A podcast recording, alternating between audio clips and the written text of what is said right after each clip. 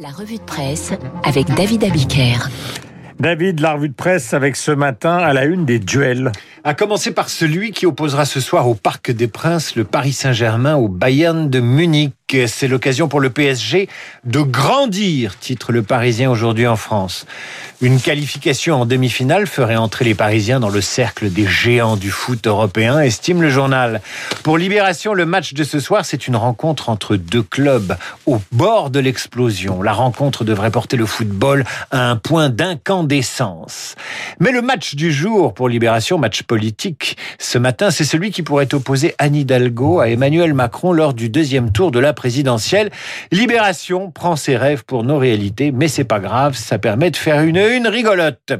En fait, le vrai duel de ces derniers mois, le vrai combat de titans qui s'achève, c'est Veolia contre Suez. Alors cette OPA de Veolia fait la une de tous les journaux. Veolia met la main sur Suez, titre Le Figaro. Veolia avec Suez crée un géant mondial après sept mois d'une bataille boursière acharnée.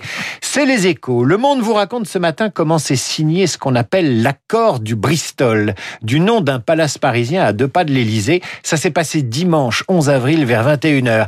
Et là, comme d'habitude, le capitalisme à la française est bien décrit par le monde à travers un casting de Bac plus 10 et de capitaines d'industrie faisant tous partie du même sérail. Il y avait là Antoine Frérot, PDG de Veolia, écrit Le Monde, accompagné de l'ancien patron de Renault, Louis Schweitzer, administrateur clé du numéro 1 mondial des services à l'environnement. Face à eux se trouvait Philippe Varin, président du conseil de Suez, flanqué de Delphine Ernotte, une administratrice de poids, par ailleurs présidente de France Télévisions.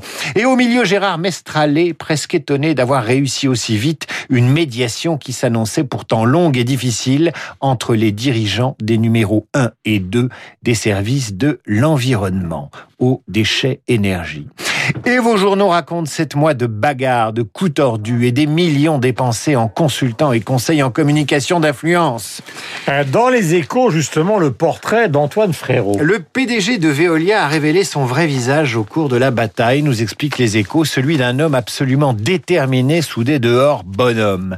Valérie de Senneville tire le portrait de celui qui a réussi là où Henri Proglio, ex-patron de Veolia puis d'EDF et Gérard Mestralier ont échoué. Ferme, habile, pudique, secret jusqu'à l'extrême. La bataille l'a obligé à se révéler. Et les échos racontent l'histoire d'un homme qui a fait une partie de sa carrière dans l'ombre d'Henri Proglio, dont il abandonne la stratégie une fois en place. Proglio, devenu patron d'EDF, ne lui pardonnera pas et fait tout pour le déboulonner. La manœuvre échoue. Frérot doit ensuite affronter Dassault, premier actionnaire de Veolia. Mais le putsch, lui aussi, fait pchit. Nombre de fois, la rumeur parisienne l'a déclaré calciné. À chaque fois, Frérot s'est rétabli jusqu'au zénith de sa carrière, cet opéra réussi. Alors qui c'est frérot? Cet ingénieur des ponts et chaussées qui a commencé dans la recherche avec un doctorat et qui a fondé un laboratoire consacré à la gestion de l'eau et de l'environnement au tout début de sa carrière. Qui est celui qui déclare Le monde des affaires, c'est d'abord des êtres humains. On y aperçoit comme partout des continents immergés de l'irrationnel. Eh bien frérot, c'est aussi un homme cultivé, enchanté par Spinoza, qui se passionne pour l'art brut. Les échos parlent d'un drôle de mélange d'intellectuel absolu et de rude bon sens pour ce lecteur du psychanalyste Jung, dont, il appréciera les premiers mots de l'autobiographie, j'ouvre les guillemets, Ma vie est l'histoire d'un inconscient qui a accompli sa réalisation. Autre portrait hier ce matin dans la presse, la première femme imam de France. Le ramadan commence aujourd'hui, alors beaucoup de papiers sur l'islam dans vos journaux qui reviennent sur les tags anti-musulmans du centre islamique de Rennes hier. Le Figaro tire pour sa part le portrait d'un islam de France plus divisé que jamais et consacre une double page anxiogène à cette religion pratiquée par 4 millions de Français. Pour retrouver un peu de sérénité, il faudra lire le portrait que Libération consacre à Kaina Nina Baloul, première imam de France, imam avec un Elle a 42 ans, descend de grands-parents maternels juifs et catholiques polonais, mais a été élevée dans l'islam que lui ont transmis ses grands-parents kabyles.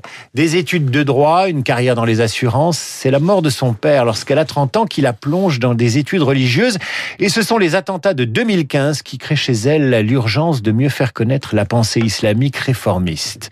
Elle ne porte pas le voile en dehors de la prière et se bat malgré les menaces et une forme de solitude pour financer un lieu de prière libéral. Portrait à lire dans Libération. Quant à ceux qui estiment que la religion est l'opium du peuple, je leur conseille le papier du monde sur le nouveau cannabis. Il est plus fort en psychotrope. Et quand il n'est pas naturel, il contient des substances chimiques qui accentuent la dépendance et garantissent son accès mortifère auprès des ados plus facilement accros. Pendant ce temps-là, le Parisien vous raconte comment il s'est procuré des graines de cannabis en toute légalité.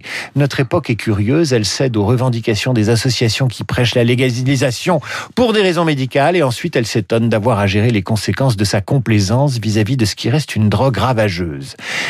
Mais c'est pas grave. Si critiquer le cannabis est ringard, eh bien je suis ringard. On terminera avec un chant du cygne pour Léna. L'avocat François Sureau se souvient de Léna.